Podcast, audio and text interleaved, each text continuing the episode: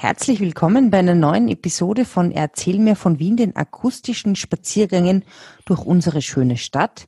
In unserer aktuellen Miniserie, die heißt Zwei sind frei im Mai oder wir sind so frei im Mai, ähm, reden wir über zwei wichtige Daten, nämlich den zwei historisch äh, Jubiläen, war den Mai 1945, ähm, das war das Ende des Zweiten Weltkriegs, und den Mai 1955, als der österreichische Staatsvertrag unterschrieben wurde. Und in der Folge von letzter Woche haben wir darüber gesprochen, wie was in Wien in den letzten Tagen des Zweiten Weltkriegs passiert ist und ähm, ja, wie die Wienerinnen und Wiener das damals erlebt haben. Und heutigen Folge, die eine Doppelfolge ist, also das heißt, die doppelt so lang ist wie normalerweise lange Folgen schon bei uns sind, nämlich fast eine Stunde, reden wir über Wien in den Jahren der Nachkriegszeit, also zwischen 1945 und 1955. Bevor es aber jetzt losgeht, möchte ich euch noch auf zwei Dinge hinweisen, beziehungsweise euch danken. Einerseits unseren Unterstützerinnen ähm, via PayPal zum Beispiel. Ganz besonders möchte ich mich da bedanken bei der Astrid, beim Daniel und beim Stefan für seine super großzügige Unterstützung unserer Spaziergänge. Das freut uns natürlich sehr und hilft uns, unsere Podcast-Fees zum Beispiel zu bezahlen oder uns neue Geschichten zu überlegen und euch besondere Sachen anzubieten. Also vielen Dank. Wer uns ebenfalls unterstützen will, auf unserer Website äh, ist unsere, sind die Angaben zu unserem PayPal-Konto oder ihr gebt einfach auf paypal.me slash erzähl mir von Wien ein. Da könnt ihr uns auch ganz einfach und unkompliziert unterstützen. Vielen, vielen Dank. Genau, und dann, äh, apropos Geld, gibt es noch eine zweite Sache. Und zwar ähm, haben wir wieder eine Kooperation im Rahmen unserer, unseres Netzwerks Missing Link und zwar diesmal mit der mit Audible, den Hörbüchern. Und ähm, wir möchten euch, bevor wir nun im Rahmen unserer Miniserie zweimal frei im Mai von Wien, vom Wien der Nachkriegszeit erzählen, ähm, hier noch eine Empfehlung für einen Hörgenuss, für einen weiteren Hörgenuss abgeben. Und zwar eben von Audible.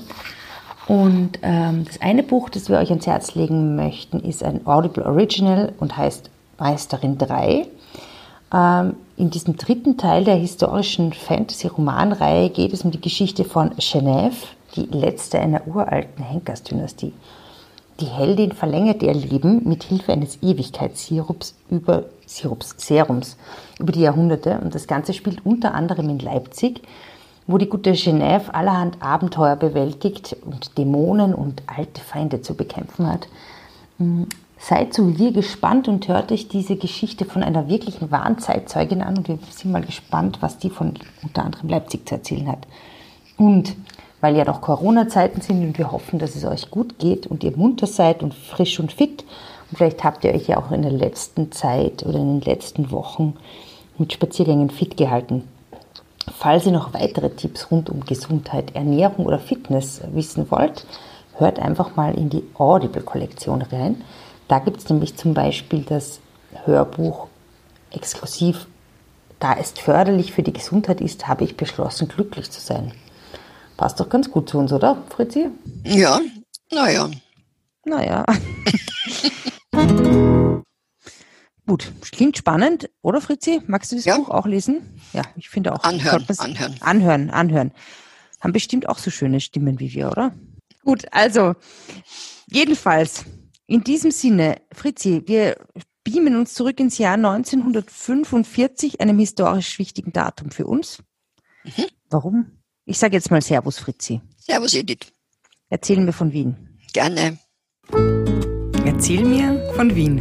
Geschichte und Geschichten präsentiert von Edith Michaela und Fritzi Kraus. Also 1945, ähm, September 1945, wurde Friederike Kraus geboren. Ja, das war natürlich das wichtigste Ereignis in diesem Jahr. Finde aber ich es auf hat, jeden Fall auch. Aber es hat vorher noch einiges andere gegeben. Und zwar im Juni ist der Karl Seitz, der ehemalige Bürgermeister, der ja im KZ war, mhm. zurück in der Politik gewesen, ist Vorsitzender der SPÖ geworden. Äh, und am schon am 23. August ist das Russendenkmal, also das Befreiungs sowjetische Befreiungsdenkmal, am Schwarzenbergplatz eröffnet worden. Und du mhm. weißt, wie groß das ist. Also du kannst dir vorstellen, groß. dass das in einer ziemlich offenartigen Geschwindigkeit, in drei Monaten ist das erbaut worden. Da sollten sich die, ähm, die Baumeister vom Berliner Flughafen hätten sich da ein Beispiel nehmen können. Ja, aber der wird jetzt wirklich eröffnet. Noch, ich weiß ja. nicht, ich weiß nicht, ob sie den nach dem Krieg angefangen haben zu bauen, aber das glaube ich zwar nicht, aber bitte. Aber wow, ich meine, warum, warum ist das so schnell gebaut worden? Also die, die ja, Russen, waren die Russen wollten, die Russen wollten eben damit zeigen, dass sie es waren. Das heißt ja sowjetisches Befreiungsdenkmal. Das ist eröffnet worden bevor die Westalliierten in Wien eingezogen sind. Hm. Weil die sind erst am 1.9. gekommen. Wow, also die haben, die, also die Russen haben quasi in der Zeit zwischen, zwischen dem Ende des Zweiten Weltkriegs am 8. Mai, mhm. also beziehungsweise als zu dem Zeitpunkt, die sind ja schon ein bisschen früher eingekehrt, bis zum, bis August waren quasi die Russen die Platzhirschen. Und dann. Genau, waren die Russen, die, zu denen wir gehen. Die Kommandatura war im äh, Palais Epstein, war ein gefürchtetes äh, äh, gefürchteter ja. Ort. Mhm. Äh, wenn man dorthin kommen ist, war man nicht sicher, ob man äh, was man halt, was dort passiert, es sind wahrscheinlich etliche auch nicht mehr herausgekommen. Mhm. Äh, inzwischen war sehr große Hungersnot in Wien, weil mhm. du musst dir vorstellen, es sind äh, Flüchtlinge gekommen, es sind die Leute aus dem KZ gekommen. Also nicht unbedingt Juden, sondern auch, aber nicht unbedingt nur. Politische Gefangene. Politische Gefangene, alles Mögliche. Es hat, ja, es war ja alles zerstört. Also die Hungersnot war mhm. wahnsinnig. Äh, da haben die Russen geholfen. Äh, mhm. Die haben Lebensmittel zur Verfügung gestellt. Äh, für die Wiener waren 800 Kalorien pro Tag vorgesehen. Mhm. Also da hätte man ja etlich, etliches abgenommen. Äh, die Russen haben ihm Lebensmittel zur Verfügung gestellt. Das musste aber später bezahlt werden. Und zwar hm, mit also Industrieprodukten. Das war jetzt nicht, äh, das waren äh, die, das haben wir Erbsenschulden genannt, wenn man mhm. sozusagen mhm. Schulden aufs Essen. Ja, man hat ja getrocknete Erbsen gegessen, die man vorher ausgeglaubt hat, damit die Würmer, äh, die hat man halt die mhm. Würmer entfernt Ach. und äh, hat man von Erbsen teilweise gelebt. Also man kann sich das irgendwie nicht vorstellen. Ich meine, das war vor 75 Jahren. Ja, es war äh, eine Zeit, die und trotzdem war äh, eine Aufbruchsstimmung und trotzdem war äh, ja war Zusammenhalt da. Mhm. Äh, es ist das erste Mal eigentlich seit, ja, was in, in, in der ersten Republik gar nicht war, äh, sozusagen ein Österreichergefühl mhm. da gewesen. Mhm. Äh, ein Zusammenhaltsgefühl. Und man hat total verdrängt, dass man am 13. Mai oder am 12. Mai 38 jubelnd die Nazis begrüßt hat. Mhm. Und das Ganze ist man hat sie als Opfer gesehen, als erstes Opfer. Mhm. Äh, mhm. ja, das ist ja der Opfer, gute alte Opfermythos. Der, der Opfermythos und der ist bestärkt worden, mhm. dadurch auch noch, dass 1943 schon hat in Moskau ein Treffen der Außenminister der Alliierten mhm. äh, stattgefunden. Gefunden, außer den Franzosen, die waren nicht dabei, aber ich glaube, die Chinesen waren dabei. Mhm. Und ähm, die, in, da hat es eine Deklaration gegeben, die Moskauer Deklaration. Mhm. Und in dieser Moskauer Deklaration ist Österreich der Status des ersten Opfers dann von Nazi-Deutschland. Aber wie kam es dazu? Da war ja Österreich noch gar nicht, ich meine, da gab es ja, war ja fernab von einem eigenständigen Staat seit ja, Jahren. Ja, aber warum haben die so reingeschrieben? Man nimmt an, man nimmt an, dass die ganz einfach doch ein schlechtes Gewissen gehabt haben, dass kein Mensch, nur, nur, also kein Mensch, kein Staat. Es war ja nur Mexiko die einzigen, die einen Aufschrei mhm. gemacht haben, wie die Nazis einmarschiert sind. Deshalb der Mexiko-Platz auch in Wien? Also genau. Äh, aber. Völkerbund damals. Völkerbund.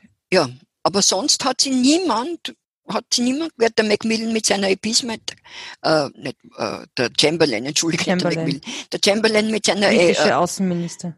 Appeasement-Politik, mhm. äh, na, der äh, Premierminister. Premierminister, Entschuldigung. Und ähm, also die, man glaubt fast, dass die das, dass man das gemacht hat, dass man äh, sozusagen ein bisschen als Wiedergutmachung. Aber mhm. man hat, man hat in dieser Moskauer Deklaration ist ja relativ genau die Nachkriegsordnung schon festgelegt gewesen. Weil da hat man schon gewusst, da ist Deutschland schon wieder am Abstand, da hat man gewusst, dass Deutschland den Krieg aller Voraussicht nach verlieren wird. Und äh, da hat man aber auch reingeschrieben, dass, dass Österreich natürlich sehr wohl eine Mitschuld am Krieg mhm. trifft, im Zweiten mhm. Weltkrieg. Mhm. Aber trotzdem war das der Grundstein für diesen Opfermythos, dass, dass wir uns ja sehr lange Zeit äh, gesehen haben, als wir waren das erste Opfer. Das sind die Armen, die überfallen worden sind und nicht, dass eigentlich sehr viele sehr hochrangige Nazis ähm, Österreicher waren. Also, ja, wobei man jetzt wieder auf der anderen Seite gerecht sein muss und sagen, es war ein Einmarsch. Es war, äh, es war ein Einmarsch, es war Okkupation. Wie das Volk die Leute empfangen hat, ist wieder eine andere Sache. Mhm. Aber mhm. es ist unbestritten, dass die Soldaten einmarschiert sind. Mhm. Okay, also gut, das sind jetzt wieder ideologische mhm. ähm, Sachen. Okay, und am 1.9. sind die Westalliierten in Wien eingezogen. Und da ist Wien, so wie ganz Österreich, in vier Zonen eingeteilt worden. Mhm. Also Österreich war ja in vier Zonen eingeteilt. Mhm. Also Frankreich hat äh, Tirol und Vorarlberg. Ja. War dort, ähm, die Amerikaner waren in Salzburg und Oberösterreich, Teilen Oberösterreichs bis zur Enns. Ja. Äh, die Briten waren in der Steiermark und in Kärnten mhm. und der Rest war sowjetisch. Also genau. Niederösterreich, der Osten von Oberösterreich. Ja. Und jeder Österreicher hat einen Identitätsausweis gehabt und hat den braucht. Mhm. Also bei der Einsbrücke war es besonders arg. Mhm. Du hast dich also innerhalb Österreichs hast sozusagen mit einem Pass reisen müssen. Mhm. Und Wien ist ja im sowjetischen, in der sowjetischen Zone mittendrin gelegen. Eigentlich so wie Berlin. Ja, wie Berlin, ja. Ist aber in vier Zonen aufgeteilt gewesen. Mhm. Und zwar war diese Zone, das ist vielleicht auch ganz interessant, diese Zonen eingeteilt nach der Wien-Größe von 1937. Aha, wie kam es dazu? Wieso, was heißt wir haben die Größe von 37? Na, wir haben im ersten, in unserem ersten, allerersten Podcast mhm. gesprochen von dieser Eingemeindung der niederösterreichischen. Ja, Groß-Wien und so. Groß-Wien. Ja. Niederösterreich war aber sowjetisch mhm. nach dem Zweiten Weltkrieg. Das mhm. heißt, hätte man nach Groß-Wien eingeteilt, die Zonen, hätten die natürlich Gebietsverluste hinnehmen müssen in Wien. Ist die das? Sowjets, ja. Sowjets. Klarerweise. Haben sie aber gesagt, 37 haben diese ganzen Gemeinden, die 1938 eingemeindet worden sind, noch zu Niederösterreich gehört und waren damit unter sowjetischem Einfluss. Mhm. Interessant, ja. So, so, so äh, waren da die mhm. Gedankengänge. Ja, und sollen wir die Zonen, wie die waren? Ja, auf jeden auch? Fall, finde ich total interessant. Also ja. ich habe ja, ja. Bitte sprich. Na, ich habe, ich kann mich erinnern, da gab es mal so eine Kunstinstallation oder so. Ich glaube, das muss vor zehn Jahren gewesen sein, auch zu so einem Jubiläum. Ähm, da wurden äh, auf der Straße so wurden Linien eingezeichnet, die eben die ähm, die Zonengrenzen markiert haben. Mhm. Ja. ja und die Sowjets haben. Ich soll jetzt sagen, wie das war? Nein, das weiß Bitte? ich nicht. Wie das Sag's. eingeteilt war, das weiß ich nicht mehr. Ach so. Ich kann, also ich kann es ungefähr sagen. Ungefähr sag's. Ähm, also der quasi der Osten von Wien, also der zweite und der zwanzigste und der einundzwanzigste und der zweiundzwanzigste Bezirk, die waren sowjetisch, soweit ich weiß. Ja, und was noch? Und was noch? Ah, ein Teil von der dritte. Nein. Hm.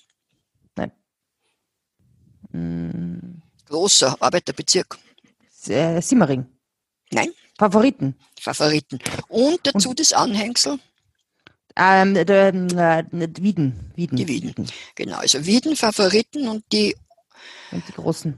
Und die, also Donaustadt Brigittenau und die, nicht Donau, äh, Donaustadt natürlich auch, aber Leopold, äh, Leopoldstadt und Brigittenau mhm. und die transdanubischen Gebiete. Mhm. Also der, der Löwenanteil eigentlich. Mhm. Dann. Die, ja, hm? wen ja, jetzt? Dann will ich die. Ah ja, und wo haben Sie das Hauptquartier gehabt, die Russen? Äh, Im Hotel Imperial. Ja. Und zwar kann ich mich erinnern, in unserer Folge mit dem Herrn Moser, in unserer Spezialfolge über das Hotel Imperial, hat der erzählt, das war auch ziemlich witzig, also witzig, aber interessant, ja. dass die damals ähm, die ganzen Zimmer und die ganzen Wertgegenstände irgendwie au quasi ausgeräumt haben zuvor Mhm. und die Teppiche zur Reinigung gebracht haben, weil sie einfach von diesen Plünderungen Ja. schon gehört gehabt haben und diese Sachen in Sicherheit bringen Ja. wollten, mussten. Ja, ja, die haben die, ja. Gut. Weiter. Dann ähm, die Amerikaner waren im neunten Bezirk und im achten Bezirk und dann rauf da so Döbling Im siebten Und auch noch. im Sieben, acht, siebten auch noch Mhm. und haben also Döbling und Währing und Hernals auch. Mhm. Mhm. Genau. Wo haben die Genau. Hauptquartier gehabt, weißt du es auch? Ähm, ich glaube auch in einem Hotel am Ring. Na. Nein, nein. In der Nationalbank am Otto Ah ja, in der Wagner-Platz. Nationalbank, Otto Wagner Platz. Okay. Dann waren die Franzosen, die haben den 16. und den 15. und den 6. Ja, und den den- 5. Nein. Nein. Ähm, Interessant, wer hat den fünften eigentlich? Na, die haben die Briten gehabt, ja. Mhm. Den, mm, na, den, äh, den 14. 14. Ja. 14., 15., 16. Mhm. und 6. Und dann haben die Briten Der gehabt. Hauptquartier, Hauptquartier, musstest du wissen. Ah, von das deiner- weiß ich, das weiß ich, das weiß ich. Ähm, das war das Hotel Kummer auf der Maria-Hilfer-Straße und ich möchte hiermit ähm, die Nachkommen der Fam- Familie Kummer ähm, grüßen, ähm, weil eine Freundin von mir ist die Enkelin der ehemaligen Besitzerin des Hotels Kummer oder zwei eigentlich von mir. Herzliche Grüße an. Die muss einmal fragen, ob es noch was weiß Ja, davon das oder was hat. interessant. Genau. Und ähm, genau, und dann waren die Briten und die waren dann offensichtlich im fünften Bezirk und Ja. im was ist dann da raus? Zehnter? Dritt- Ja, Dritter? Zehnter waren die Russen. Dritter, ja. An den dritten anschließend. Hm, Simmering? Simmering, der elfte. 13. wo- wahrscheinlich. Ja, natürlich Zwölfter? müssen ja monarchisch 12 oder 13 dann müssen ja. Und wo haben die gehabt, das Hauptquartier? Monarchisch. Haben, das habe ich. Ah ja, genau, in Schloss Schönbrunn. Ja, ja, Das finde ich aber echt, ich meine, eigentlich schon komisch, oder? Schönbrunn ist jetzt schon imposant und ein Hotel, ich meine, ja, die Franzosen haben eigentlich, ich meine, das Hotel ist sicher cool. Naja, die Franzosen, das waren so ein bisschen, wie soll ich sagen, so ein bisschen mit, mit, die haben es halt mitgenommen. Mhm. Aber die wollten ja ursprünglich gar nicht Vorarlberg. Aber das dann hat man doch, äh, dann sind sie doch nach Vorarlberg. Gut, und was war im ersten Bezirk? Der war halt geteilt. Also da waren sie, haben sie abwechselnd, glaube ich, die Oberhoheit gehabt, soweit ich das Ja. weiß. Die vier im Jeep. Das waren die vier im Jeep, das war intaliert. Und wo sind die, wo haben die da auch ein Hauptquartier gehabt? Na, die sind halt dann immer so rumgefahren. Die haben, glaube ich, im Haus der Kaufmannschaft, weil die Interallia, die Interalliierte, äh, das Hauptquartier war ja im Haus der Industrie. Mhm. Und die für Wien, glaube ich, war im Haus der Kaufmannschaft. Das kann ich da jetzt aber gar nicht genau sagen. Mhm. Wie. Okay. Na Ja. gut. Also so war das dann aufgeteilt und dann, Entschuldige, dass ich nur, weil, die, weil du Hm. sagst, die Teppiche, auch das KHM hat dann äh, in Folge äh, versucht, Ausstellungen zu organisieren, in den USA zum Beispiel, mhm. äh, wo es die Kunstwerke hingeschickt haben. Also quasi ach so, du meinst das Off- Teppiche ähm, analog zu den Hotel Teppichen zur, Imperial. zur Reinigung haben Mhm. die, hat das KHM äh, die Kunstgegenschätze außer Landes gebracht. Eben, es war später, aber nach Amerika zu einer Mhm. im Übrigen sehr erfolgreichen Ausstellung, aber die waren im Weg. Na, die was- waren das nicht nach Clever. Moskau kommen quasi. quasi. Clever. Clever. Und, da, Mhm. und das war teilweise ganz streng, diese Grenzübergänge innerhalb Ah, von Wien. Hast Ja, du also auch te- gemerkt als teilweise nicht, aber- ich meine, die waren ja bis 55 dann, oder? Diese Ja, da war Zonen. das schon ganz aufgeweicht. Aber am Anfang war, also wir sind im vierten Bezirk gegangen in ein UCA-Geschäft was einkaufen, meine Schwester In und ich. was? In ein äh, Usia-Geschäft? Was ist das? Ja, das war so eine, das war so eine, russische äh, Vereinigung, die haben halt verkauft Sachen. Und wir haben, wenn wir hin und wieder 10 Groschen gekriegt haben oder 50 Groschen, haben wir gespart und wenn wir einen gewissen Betrag, ich meine 5 Schilling, das was mir aber sehr viel kommt, vorkommt, sind wir in ein UCA-Geschäft gegangen und haben uns eine Dose Kondensmilch gekauft. Das war das Mhm. höchste der Gefühle. Wobei mir 5 Schilling jetzt wirklich wahnsinnig viel vor- vorkäme. Weiß ich nicht mehr mehr. Ist, es Okay, Entschuldige, aber du, ihr seid in das Usia-Geschäft gegangen, in die russische Zone. Ihr habt wo war- gewohnt? Wir haben im 15. gewohnt und im Also 16. Französisch. Wir waren in der französischen Zone und das weiß ich eben, wie man da, da, da kann ich mich nicht erinnern, dass irgendwas gewesen wäre, Mhm. dass man nicht hing. Das war Ecke Taubstummengassen, äh, Favoritenstraßen, genau dort, wo jetzt die U-Bahn-Station ist. Mhm. Die U-Bahn-Station Taubstummengassen. Und dann war ein Ford Hinteregger bei den Mayen drin und später nach dem 55er Jahr. Und da kann ich mich nicht erinnern, dass man irgendwo, ich weiß, ich glaube, wir Kinder haben ja auch gar keinen Ausweis gehabt. Also so Du, und wie hat sich das eigentlich jetzt so, kannst du dich erinnern als Kind, was das geheißen hat, ähm, dass da französische Zone war? Hatte man das irgendwie gesehen oder hat man da irgendwas mitgekriegt, dass das Franzose, also, Also meiner Erinnerung nicht das einzige war, also die, die in der russischen Zone waren vielleicht am wenigsten glücklich. Es war alles, was in der russischen Zone war, auch innerhalb von Österreich im Baden zum Beispiel. Später haben wir immer gesagt, ja, ist das damals hätten wir dort ein Haus kaufen müssen und Grund ist dann nachgeschmissen worden, Mhm. weil, weil man eben nicht damit gerechnet hat, dass es so bald weg, äh, also dass das so bald frei wird. Äh, aber in der amerikanischen Zone im Gegenteil, da hat es gegeben ähm, Clubs und die waren lustig und haben mir Schokolade hergeschenkt und Kaugummis und Mhm. äh, Mhm. alles Mögliche. Und natürlich sind die Mädchen da, die erwa- größere, die erwachsenen Mädchen schon gern hingegangen. Äh, kann ich wieder aus meiner Familie sagen, Mhm. dass da also mein, mein Cousin, der um 13 Jahre älter war als ich, ist hingegangen und hat auf einmal geglaubt, der muss Trompete spielen lernen. Und hat sich halt irgendwo eine Trompete der Herrn hat geübt und der hat bei meiner Großmutter gewohnt. Und es war so furchtbar, man kann sich das nicht vorstellen.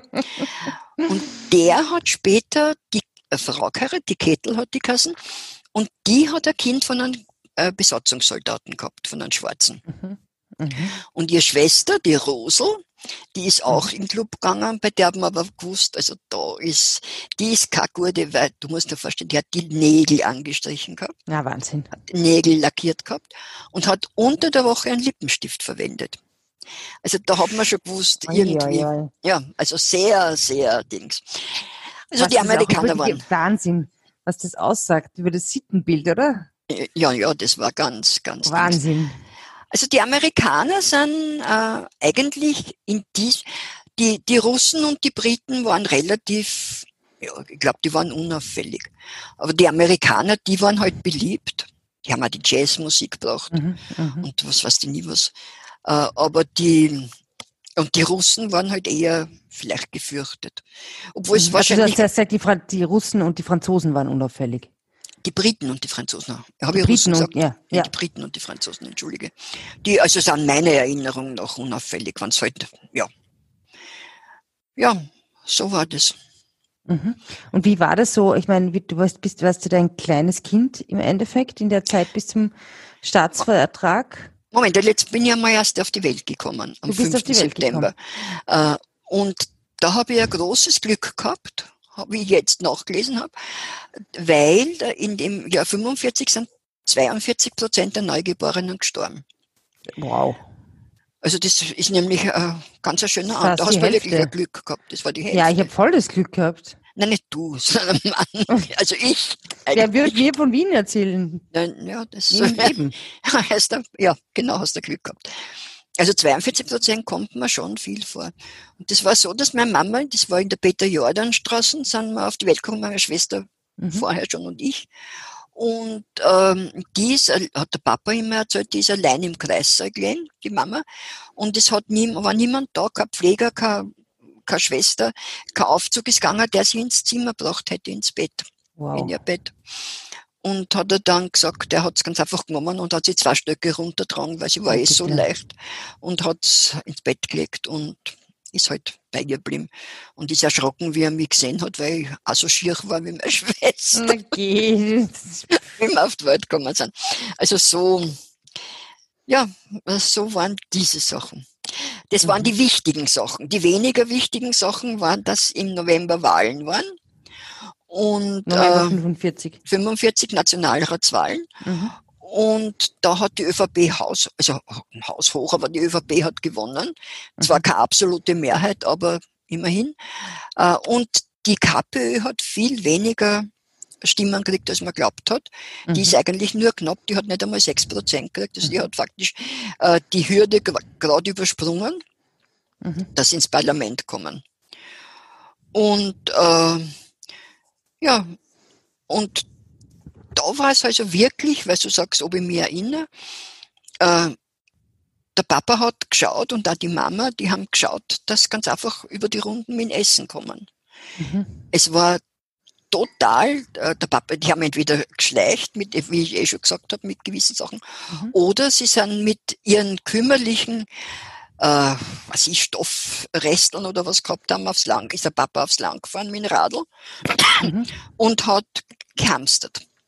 Mhm. Also hamstern heißt Sachen zusammensammeln. Essen. Essen, essen. nur Essen. Und ist zu den Bauern und die Bauern waren aber nicht sehr kooperativ. Also er hat Erdäpfel, entweder haben sie ihm es doch gegeben oder er hat es ausgenommen oder er hat es gestohlen oder er hat egal was, äh, damit er irgendwie, einmal hat er aus einem Schloss, das, wo das von den Russen besetzt war, von Marillenbäumen Marillen gestohlen, was eigentlich sehr äh, äh sehr gefährlich war, weil wenn ihn die erwischt hätten, weiß man nicht, was, mhm. was gemacht hätten. Mhm. Und da ist nach Wien gekommen. Und da kann ich wieder eine kleine Episode erzählen. Mhm. Da hat er mit einem Bauern geredet und der hat gesagt, ja, also er könnte eine Gansel haben. Du musst dir vorstellen, eine Gansel war ja, fast Millionen. War, der war alles. Jackpot. Ja, Jackpot. Und er hat der Papa gesagt, ja, also was er dafür will, sie, sie würden Arbeitsschuhe brauchen. Größe 45 und 46 und die kriegen es halt nicht. Und zufällig, also oder nicht zufällig, es hat halt auf bei uns im Haus am Gang einer gewohnt, der in einer Schuhfabrik gearbeitet hat.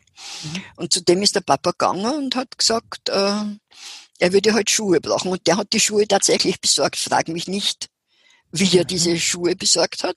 Er hat auf jeden mhm. Fall vier Paar Schuhe besorgt. Er hat gesagt, er hätte auch gerne eine Gansel.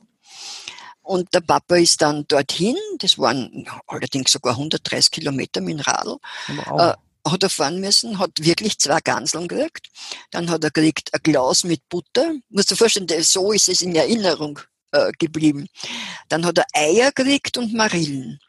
Und dann ist er wieder mit dem Radl nach Haus gefahren und in Heiligenstadt, glaube ich, äh, ist er mit dem Radl gestürzt.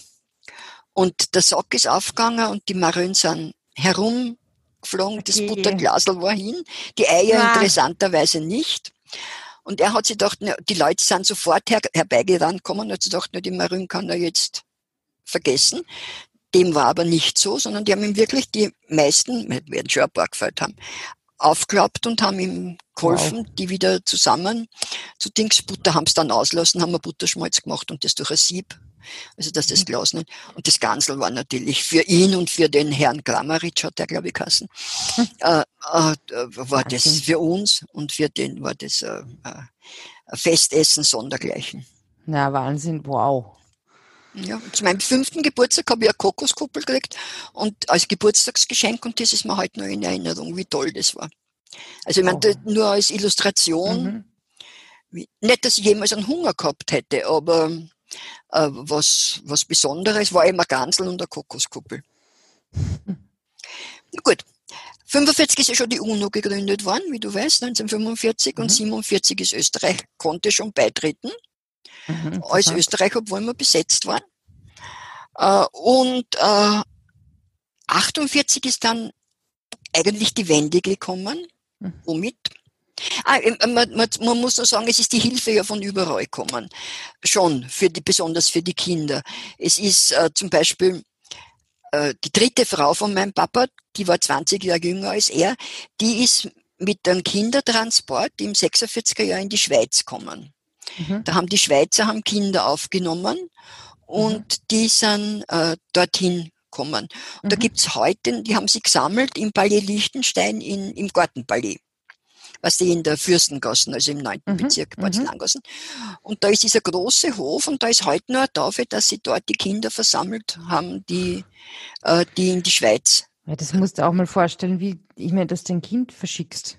Also. Ja, aber das, das ja. war, sie haben halt dort was zum Essen gekriegt. Naja, na eh, ich meine, das ist aber, es wird notwendig gewesen sein und eine gute Sache, ja. Die Amerikaner haben Care-Pakete geschickt. Mhm. Haben wir auch schon gesprochen, mhm. ja, wo die verteilt worden sind? Am Schottenring ähm, neben der Börse, in dem Haus, das jetzt von den Chinesen gekauft ist. Ja, im Palais Schottenring, die sind dort verteilt worden. Die Quäker sind gekommen, die haben in, Le in der Leinzer Straße, glaube ich, irgendwas gehabt, da haben wir, haben wir gewarnt gekriegt. Ja. Und was Du hast den ganz gekriegt Gewand, von den Quäkern.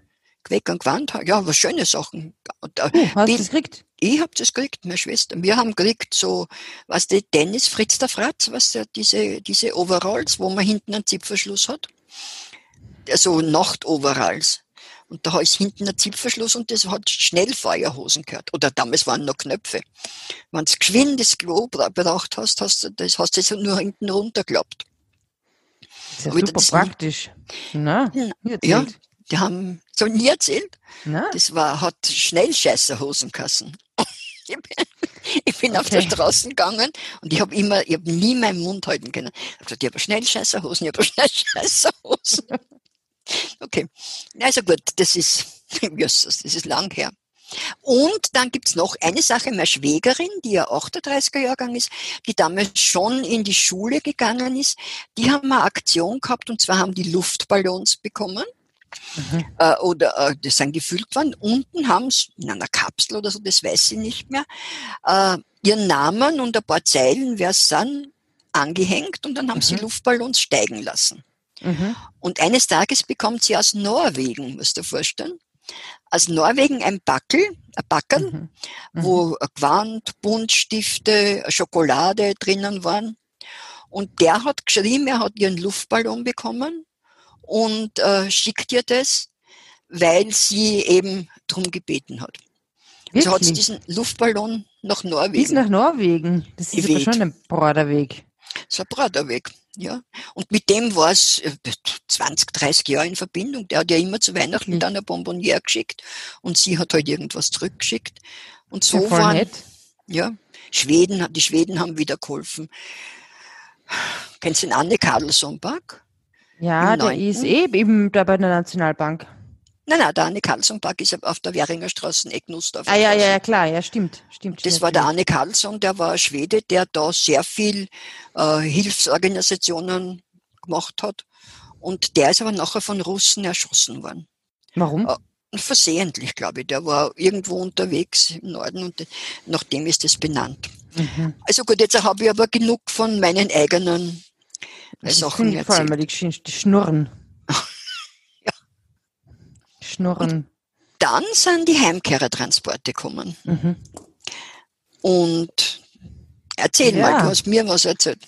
Ja, ich habe ich mit den Heimkehrertransporten 47 er hat mir ein sehr lieber Freund unserer Familie einen Zeitungsartikel ähm, geschenkt, geschickt, vor kurzem erst. Beziehungsweise gibt es diese Geschichte in der Familie schon länger, und zwar war mein Opa äh, der tausendste Heimkehrer äh, aus Russland in Salzburg. Und ähm, als dieser, ich glaube, 19. Heimkehrertransport in Salzburg ankam, das war eben im November 47, wurde er empfangen, unter anderem vom Landeshauptmann und einer Blasmusikkapelle. Und er wurde, ihm wurde geschenkt eine Flasche Sekt, eine äh, Frankfurter Würstel, die in der, drapiert waren wie, der, wie ta, die Zahl 1000. Ähm, was hat er noch gekriegt? Die wären toll. Die Frankfurter Würstel hätten mich am meisten interessiert. Genau, also die sind äh, da wirklich empfangen worden und äh, ich glaube, es muss eine sehr berührende Sache gewesen sein, weil ähm, ja, mein Opa ist dann nach, also der kam dann aus dem äh, aus dem Gasteinertal und ist dann zurück ins Gasteinertal und die Familie hat auch gar nicht geglaubt, dass er jemals wieder heimkommt und irgendwelche Schwestern haben schon seine Sachen verschenkt gehabt und so. Also ich glaube, das war schon ein sehr hartes Schicksal, wenn du da Kriegsgefangener warst. Viele, viele hat. Es sind ja gewesen, welche, die Ja. aus dem Westen kommen sind, äh, äh, irgendwo Mhm. gefangen worden sind von den Russen und dann äh, in Wien Station gemacht haben und weitergefahren sind. Mhm. Haben, haben, Ja, der Vater, eben dieser, dieser Freund der Familie, der mir diesen Zeitungsartikel geschenkt hat, ähm, hat, ist auch so draufgekommen, es ist eigentlich eine sehr schöne Verbindung auch, dass sein Vater in dem gleichen Heimkehrertransport war wie mein Opa. Also der kannte auch meinen Opa, dieser Freund der Familie. Und der wiederum hat gesagt, äh, sein Vater hat erzählt, dass er nicht geglaubt hat, also die waren in Russland, Mhm. äh, dass sie wirklich nach Hause fahren, bis sie in Wiener Neustadt waren. Da hat er sich dann gedacht, es könnte könnt wirklich sein. nach Hause gehen und nicht eigentlich in die andere Richtung im Endeffekt. Ja. ja. Ja, denn am besten ist, glaube ich, denen gegangen, die in Amerika waren. Von meiner mhm. Freundin, der äh, Schwiegervater, der war in Amerika und der hat also bis, bis zu dessen Tod Verbindung gehabt mit dem Aufseher quasi, der in dem amerikanischen mhm. Gefangenenlager war. Das, aber ich kann heute was äh, weniger Erfreuliches erzählen aus meiner mhm. Familie. Und zwar der ältere Sohn von meiner Großmutter, also der ältere Bruder meines Vaters, der war verschollen im Krieg. Mhm. Und äh, der ist nie als, der war, man hat keine Todesmeldung gekriegt, sondern er ist ganz einfach nicht mehr, zurückgekommen. Und die Großmutter hat nicht geglaubt, dass er tot ist. Mhm. Und äh, im Jahr 53 oder 54 hat seine Frau äh, ihn für tot erklären lassen wollen, weil sie wieder heiraten wollte. Die haben vorher schon nicht zusammengelebt. Und ähm, ist gekommen mit ihren äh, zu heiratenden Mann. Und die Großmutter hat sich gewehrt. Und da ist einer gekommen, ein Kamerad von dem äh, Onkel und hat gesagt, er hat ihn tot links gesehen. Und die Großmutter hat gesagt, nein, hat es nicht und nicht geglaubt, mhm. dass er mhm. gestorben ist. Mhm. mhm. Ähm, aber er war offensichtlich, er war offensichtlich tot. Ich habe das deswegen in Erinnerung, weil dieser Freund von der, äh, von der Tilde hat die Kassen, der hat mal ins Stammbuch geschrieben, genieße dein Leben beständig, denn du bist länger tot als lebendig. Oh, wow. wahnsinnig imponiert. Also jetzt Poesie, ich meine, das ist aber starker Tobak. Genieße dein Leben beständig, denn du bist länger tot als lebendig. Vor allem war ich wow. acht oder neun Jahre, aber mir hat das sehr, sehr gut gefallen.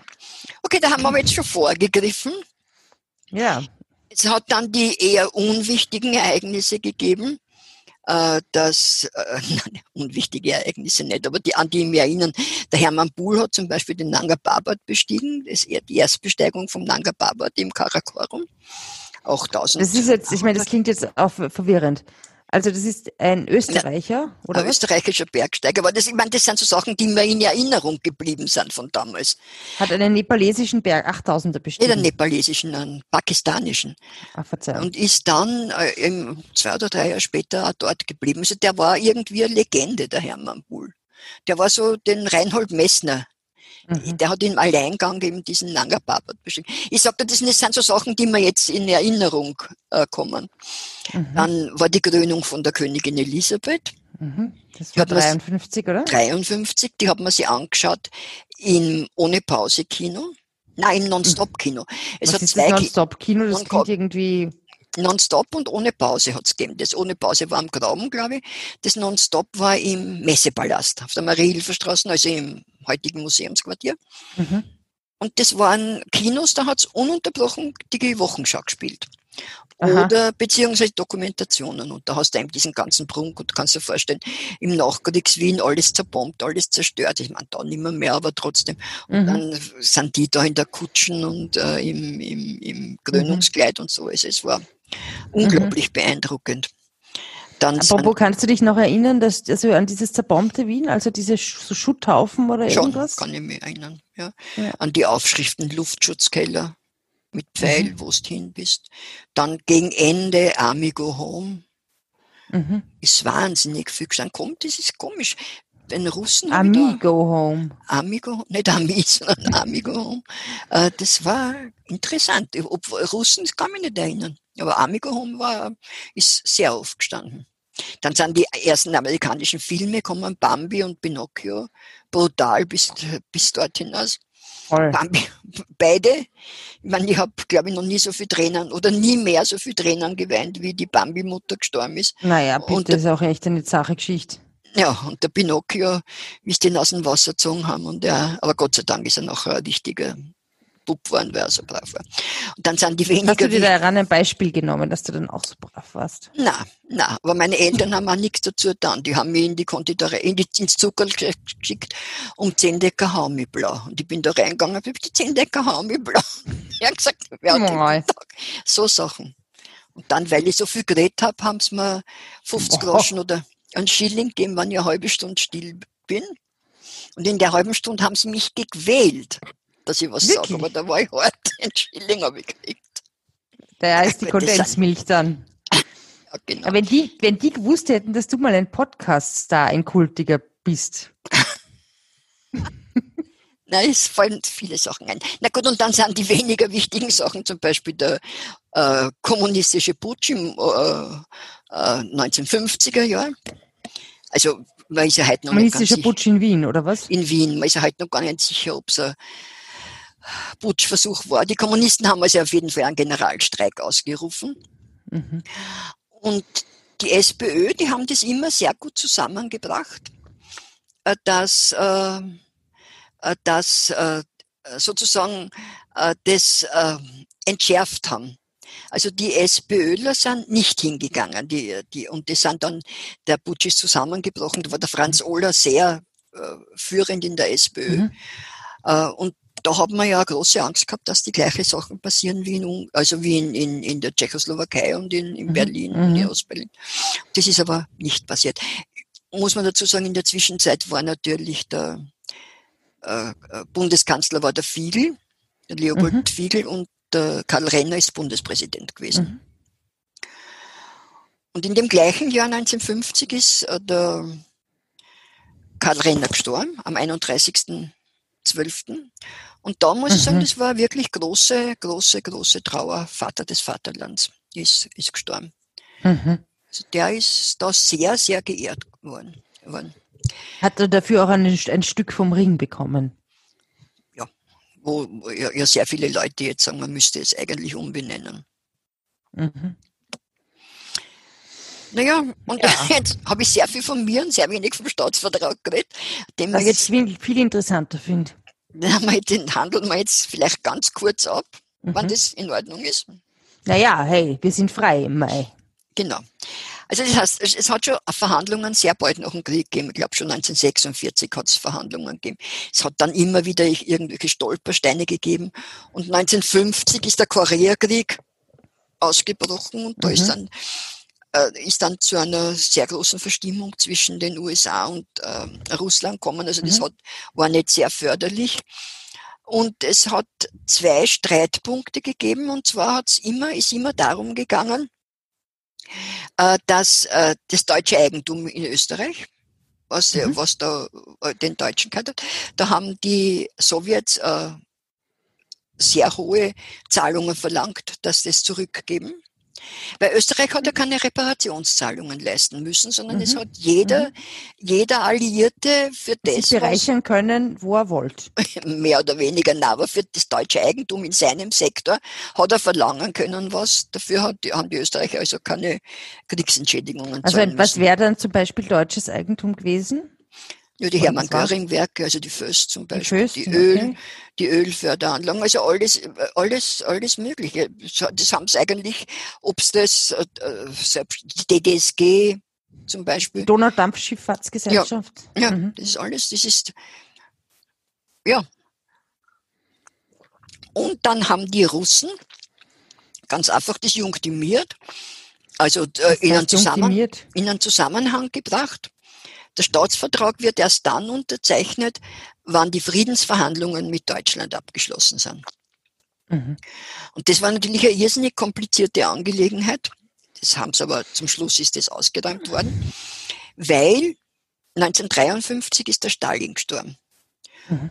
Und in den äh, USA ist der Eisenhower Dort war die Eisenhower Präsident geworden. Und, und meine Mama wurde geboren. Und deine Mama wurde geboren. Das war wahrscheinlich das Ausschlaggebende, weil, weil das ja das Auch ein wichtiges Datum hier. Das Wichtigere. Für Podcast. Wichtigste eigentlich, weil was tät ich ohne dich? Ja. Äh, so ist es. Äh, ja, und das hat aber die Situation äh, ziemlich entspannt. Äh, in Wien ist mehr oder weniger äh, der Julius Raab hat den Fiegel abgelöst als äh, Bundeskanzler. Mhm. Das war äh, ein bisschen auch von der ÖVP. Auch von der ÖVP. Der Anja Bauernbündler, der Fiegel, der Raber Wirtschafts für die kleinen Gewerbetreibenden. Äh, das war vom Raab vielleicht, obwohl die sehr gute Freunde waren, vielleicht nicht so die feine englische Art, aber dafür hat er den Fiegel zum Außenminister gemacht. Naja, ist nicht schlecht, oder? So ein Außenminister. Ja, wobei der Fiegel vielleicht als Außenminister. Er war dann gut, aber der hat keine Fremdsprache gekriegt, aber er hat als ja, Also Kompetenz ist jetzt nicht unbedingt eine Voraussetzung für einen politischen Posten. würde ich jetzt ja, sagen. und noch dazu hat er den Kreisky als Staatssekretär gekriegt. Der natürlich Schwedisch unter anderem konnte. Ja, genau. Und dann ist 54 zu einer äh, Konferenz in Berlin gekommen, wo man schon gehofft hat, dass man zu einem Durchbruch kommt. Das ist mhm. aber dann eben an dieser, an dieser Frieden, an diesem Friedensvertrag mit Deutschland äh, äh, gescheitert. Und 54 ist äh, Deutschland der NATO beigetreten. Und das war mhm. wieder äh, äh, äh, um Gottes Willen, haben die Sowjets gesagt, womöglich äh, verbünden sie jetzt die Österreicher mit den Deutschen. Und das war also mhm. Immer wieder Verhandlungsgegenstand, dass die Österreicher keinen Block, also weder der NATO noch dem, noch dem äh, späteren Warschauer Pakt beitreten mhm. dürfen. Mhm. Ähm, und die Russen wollten unbedingt, dass die Österreicher neutral bleiben. Das mhm. haben die Westmächte nicht so gutiert. Mhm. Äh, aber das war eine Grundvoraussetzung, über die ist man ganz einfach nicht hinweggekommen. Dann ist es aber eigentlich relativ schnell gegangen. Am 12. April sind die, ist eine österreichische 55. Delegation. Bitte? 55, 55 ja. Mhm. 55, Entschuldige. Ist eine österreichische Abordnung nach Moskau, und zwar der Raab, also als, als Bundeskanzler, der Adolf Scherf als Vizekanzler, der, mhm. äh, der äh, Fiegel als Außenminister und der Kreisky als Staatssekretär. Das waren mhm. eben die Delegationsmitglieder. Bundespräsident Darf war im Übrigen. Kurz, ja, wer war der Körner? Bundespräsident? Körner, Körner. Körner. Hm? Du, äh, wie sind, das ist eine Frage, die mich immer wieder interessiert. Wie sind die da hinkommen? Sind die da geflogen mit dem geflogen, Flugzeug? Ja. Die sind vom Bad Fürslau weggeflogen, glaube ich. Mhm. Zumindest angekommen sind sie in Bad Fürslau. Gibt es ja heute noch einen Privatflughafen. Aber die sind halt mhm. mit so einer, mit so einer äh, Propellermaschine hingeflogen. Moskau ist ja nicht so weit. Ja, aber trotzdem fliegen. Madrid ist zum Beispiel weiter als Moskau entfernt. Wirklich? Ja. Hm. Also das ist, ja. Und die haben halt dann äh, ausgehandelt, die Deutschen, das deutsche Eigentum hat mit Warenlieferung bezahlt äh, werden müssen in, mit 150 Millionen Dollar. So, apropos 150 Millionen Dollar, jetzt fällt mir ein, das ist eine der wichtigen Sachen, entschuldige, vergessen habe, 1948 ist der Marshallplan. Natürlich, das European Recovery Program. Mhm. Ähm, das waren äh, nicht die Care-Pakete, das war was anderes. Nein, nein, das war im Fonds, da war der, äh, der Marshall, ein amerikanischer Politiker, war, glaube ich, Außenminister damals, und der hat gesagt, man muss den Europäern helfen, dass, es, dass sie eben nicht äh, kommunistisch werden und haben äh, ausgeschüttet äh, nicht rückzahlbares ähm, nicht ein Darlehen, sondern sind Waren geliefert worden, die dann verkauft worden sind. Und da hat Österreich einen mhm. unverhältnismäßig großen Anteil gekriegt. Ich glaube, mhm. 945 Millionen wow. US-Dollar. Also wirklich für damalige Verhältnisse waren halt, glaube ich, 15 Milliarden. Was ist mit dem Geld Dollar. gemacht worden? Ja, das ist zum Wiederaufbau verwendet mhm. worden. Das ist das, was, was, was ja eigentlich äh, äh, äh der beste Gedanke ist, dass man eben einem Land helfen muss, dass das selber wieder auf die Beine kommt. Mhm. Und das war der Grundgedanke dahinter. Und das war auch der Anfang von dem, von diesem, e dass das Elend aufgehört hat. Ne? Das, mhm. das war. Das habe ich da zuerst ganz vergessen. Das fällt mir jetzt eben ein, weil die Russen eben so viele Ablösungen Die haben faktisch den Österreichern ihre Sachen verkauft. Die Erdölbetriebe und mhm. die DDSG und ähm, mhm es ist ausgemacht worden, dass eine Million Tonnen Rohöl pro Jahr für zehn Jahre an die Sowjetunion, war ja die Ölförderung in Österreich, mhm. äh, geliefert hat werden müssen. Und da waren die Verhandlungen und du kennst ganz sicher diese Karikatur, wo, die, wo, der, wo der Raab Zither spielt und der Fiegel sagt zu ihm, Raab, jetzt noch die Reblaus und dann sind's wach. Das, also es war ja lang, die Dings, dass die Österreicher so trinkfest, die, die Meer, dass die Österreicher mhm. so trinkfest waren und damit Cheers die Russen. Cheers, Prost, ja. Prost. Die haben zwar einen Schnaps getrunken, wir trinken einen Sherry oder du trinkst einen Weißwein. Stimmt. Ja, also auf jeden Fall ist es dann äh, besiegelt worden und sie sind zurückgekommen und der Rabi ist ausgestiegen und hat gesagt, also Österreich wird frei sein. Wir sind so frei. Und am 14., am 12. Mai ist die ganze, sind die Verhandlungen abgeschlossen worden. Die Außenminister waren da, der, aus Amerika der Thales, aus äh, England der Macmillan, aus Frankreich der Binet und aus Russland der Molotow. Hat der einen Cocktail gemixt? Oh, oh, oh. Na, hat er Gott sei Dank nicht. Und die, äh, die, und dem Fiegel ist es noch am 14. Mai gelungen, am Abend aus der Präambel zu dem Vertrag, da war ein Passus drinnen, dass Österreich eine Mitschuld am Krieg, am Zweiten Weltkrieg mhm. trifft. Mhm. Und naja, das ist ihm ja. gelungen, dass das herausgestrichen wird. Also wieder einmal eine Festigung des Opfermythos. Also das im Staatsvertrag ist nichts. Das sind wir das erste Opfer äh, Nazi-Deutschlands. Ja, naja, ich habe neulich auch eine ganz interessante Radioreportage gehört, also so diese betrifft Geschichte.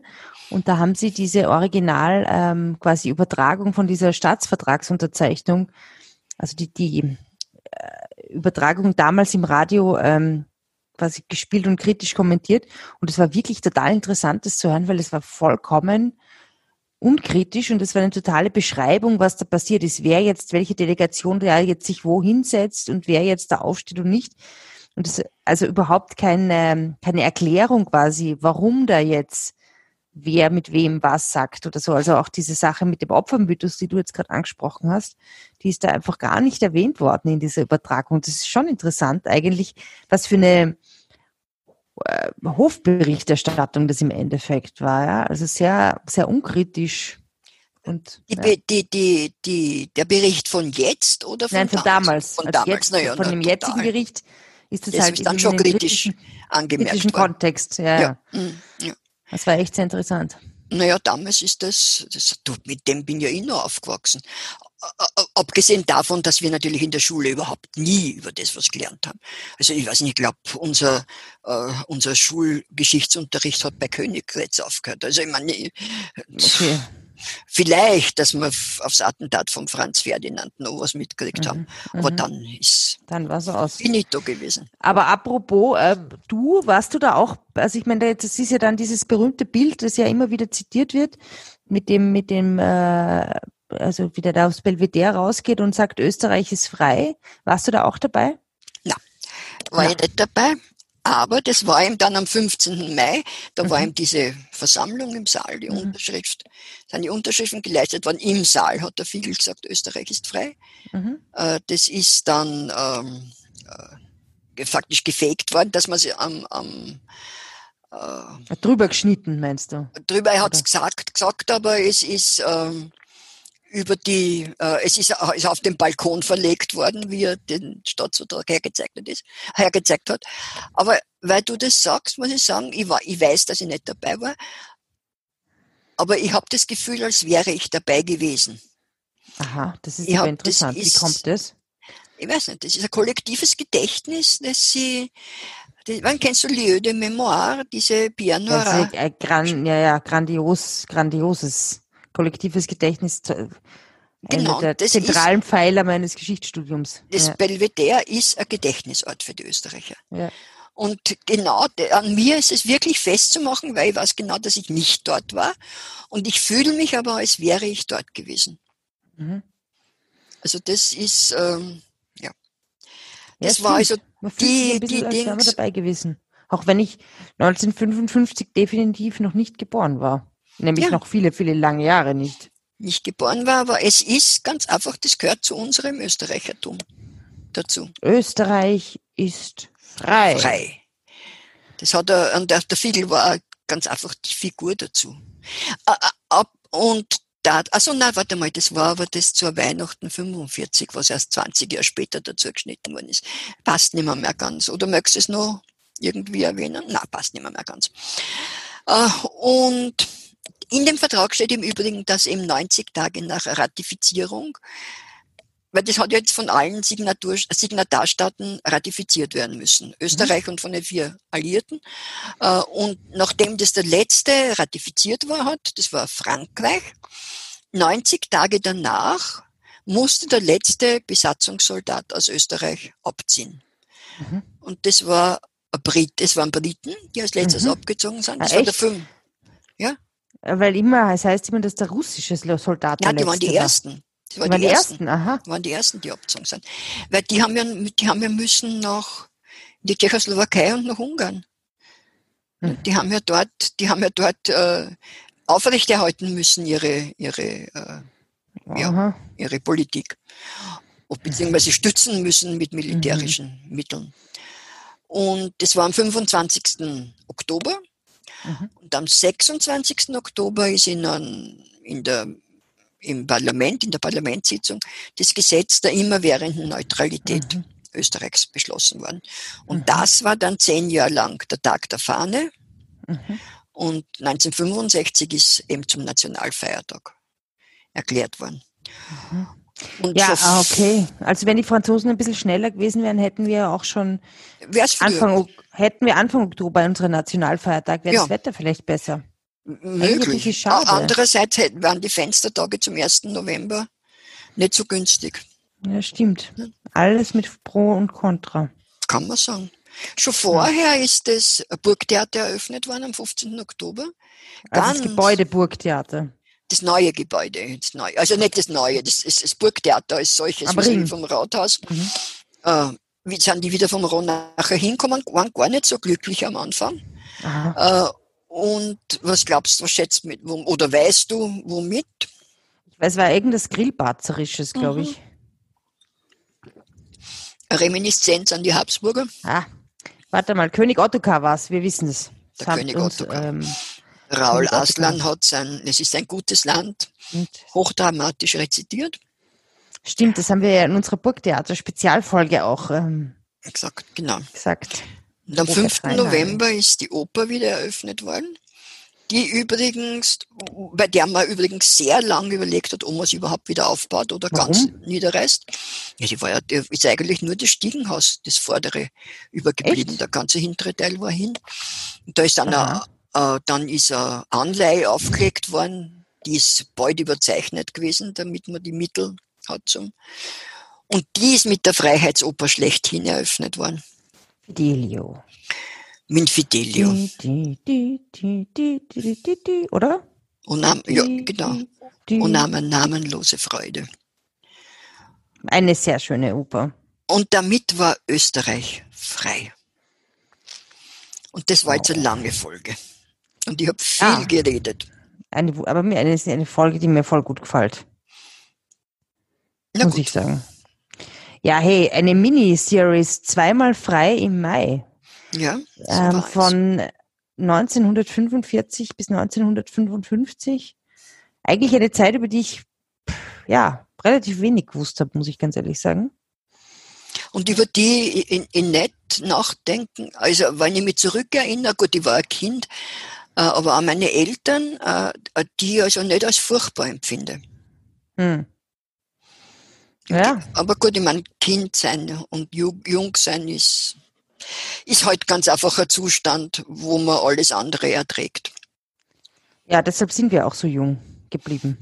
ja, und ertragen alles. Und ertragen alles. Ja, vielen, vielen, vielen Dank, Fritzi. Voll die coolen zwei Folgen. Ja, ich, ich hoffe, man verzeiht uns die Länge.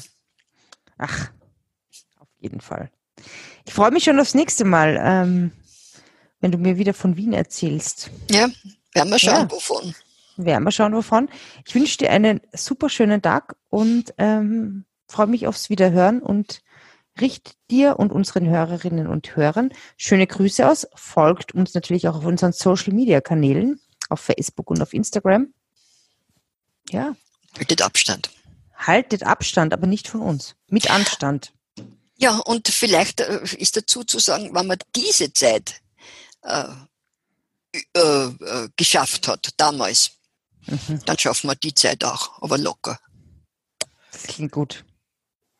Am 14. Mai ist übrigens der Namenstag der heiligen Corona. Ja, war, war, war in jeder Zeitung.